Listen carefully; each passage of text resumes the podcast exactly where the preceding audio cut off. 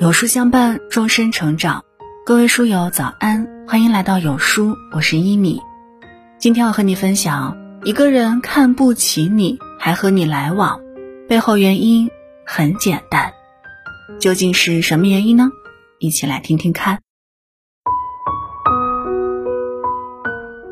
常言道：“画皮画虎难画骨，知人知面不知心。”自古以来，人心最难看穿。有人表面与你和和气气，主动嘘寒问暖，看似与你真心相伴，但背后却总出言诋毁，偷偷使绊子。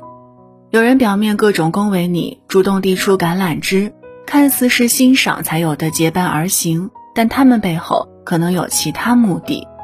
到了最后，你以为你们情比金坚，后来才发现只有自己投入过真心。做人不怕朋友少，只怕错把虚情假意当真心，以至于让自己的真诚变成了别人伤害自己的利刃。尤其是那些明明看不起你，言语中有藏不住的不屑，却还和你来往的人，背后往往都有一些不可告人的目的。这些目的无非这几种：第一，产生对比，凸显自身优越。曾听过一个很有趣的故事。有人开了一家饭店，客流量不是很好。在很多人以为他会关店时，没想到他又在隔壁开了一家新饭店。别人诧异地问他：“明明收入不高，你为什么还继续投入呢？”他只是静默不语。后来人们发现，他原本的饭店生意突然好了起来。原来他故意将新店的口味降了一个等级。通过对比，人们自然觉得还是第一家饭店好吃。有了这样的想法后，去他家吃饭的人也多了起来，甚至有人边吃边说：“这家比隔壁那家好吃多了。”任何事情一旦对比，都会呈现出好坏、强弱的区别。人际关系中也是如此，有人会和自己看不起的人来往，其实也是为了让对方衬托自己的好，以此来满足自己的优越感。好比有些人自己收入高。看不起收入不如自己的人，处处说别人不如自己，却动不动要问别人的工资。这样的人不是真的好奇结果，而是为了得到想得到的答案，从而显示自己的优越。第二种，你于他有用，想要利用你。我是余欢水中有这样一个片段，在公司里，余欢水处处受欺负，连自己亲手培养的徒弟也看不起他。只是因为一场意外后的余欢水从高处跌入低谷，可是当余欢水看似掌握了领导的犯罪证据后，身边的人突然换了一副面孔一般，曾经看不起他的领导开始各种关心他，曾经动不动就要调侃他的徒弟开始恭敬的叫他师傅。为什么会有这样的改变？有所图就是答案。上司为了控制余欢水，不让自己的犯罪证据流出，所以不断关心他，生怕余欢水一个不开心，让自己没了生路。徒弟看到余欢水重新得势，为了能让他继续照顾自己，所以不断恭维他，试图在他身上获得更多的利益。一个人有可能看不起另外一个人，但不会忽略这个人所能带来的利益。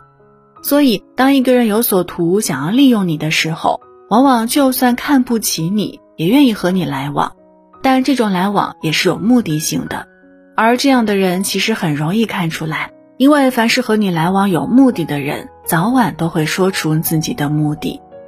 第三，拿你当乐子，想随时消遣。记得在看《Hello 树先生》时，只觉得悲凉，树先生身边的人几乎都看不起他，但和他来往的人有很多。吃饭聚会，愿意叫上他的人也不少。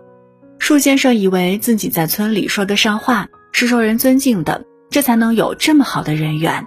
但其实那些人只是把树先生当成消遣罢了。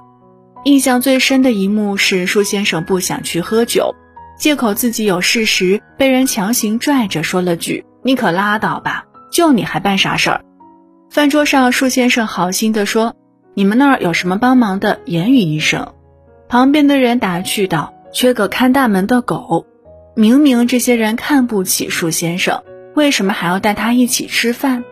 其实就是为了打趣他两句，把他当成自己的消遣。有了树先生的参与，饭桌的气氛欢快了不少。没有一丝尊重是看不起一个人的表现，随便说出口的调侃是愿意继续来往的目的。和这样的人接触时，自己时常会觉得自尊心受到了伤害。真把你当朋友的人，不会忽略你的感受；只有不在意你的人，才把伤害当直率。常听人说，没有一个人能活成一座孤岛。的确，人是群居动物。注定要和别人建立一定的联系，所以人们总是对朋友有一种本能的需要，但不是每个人都值得自己来往。教父中说，一个半秒钟能看透事情本质的人，和一个花一辈子才能看透本质的人，最后的结果一定是天壤之别。有人花了半生才看透朋友的虚情假意，有人付出代价才清楚交友不慎的后果。有人还一直被蒙在鼓里，做人可以心软，但不要把自己的心软给不值得的人。一个人看不起你，却还愿意和你来往，背后的真实原因总该明白，早点看清，才能避免自己受伤。好了，那文章就分享到这儿，感谢各位的收听。如果您还喜欢今天的分享，也别忘了点亮文末的赞和再看，我是依米，祝你早安，一天好心情。